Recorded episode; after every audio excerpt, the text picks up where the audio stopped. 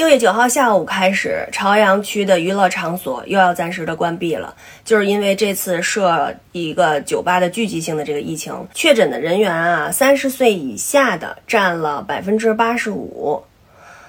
然后我就想哈，这些年轻人就是绷不住劲儿，就要出去玩，而且都是晚上去酒吧。那天啊，我刚看见，就是北京的一个主播，他在拍一个短视频，说，呃，我去酒吧了，然后那个我喝酒了，出来以后，那个被我的这个粉丝看见了，认出来了，然后我喝多了，正在嗯小便，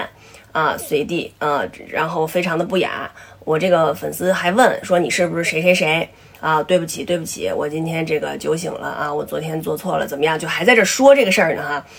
我我就我就觉着肯定得有点什么问题，哎，果不其然，第二天来了，说，呃，说对不起，我是去了啊，然后我现在这个就是集中隔离了，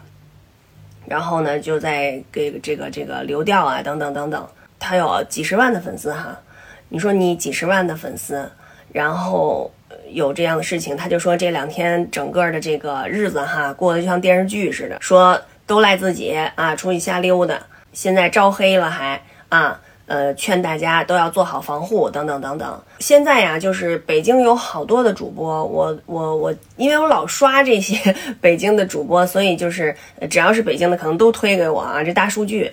呃，有这个讲知识的。有导游，就带着大家去，呃，到名胜古迹游览的，也有这个卖这个农家小院的这个民宿的，也有。你像平谷有个大哥啊，就说这个桃丰收了，怎么怎么样啊？还有个呃小女孩，她是，呃，庞各庄的吧，就教大家怎么挑西瓜还是什么，我觉得特别好都。所以作为北京的这个主播呢，我也希望大家这些主播们都能团结起来，给大家。给我们的粉丝们营造一个团结的、和谐的、欢乐的、多姿多彩的一个北京的环境，让大家看到一个文明的、包容的北京城。我希望大家也能多多的倡导，就是在现在这个阶段一定要坚持住，尤其是年轻的女孩，一定要早点回家，天黑就要回家，不要在外面玩的太晚。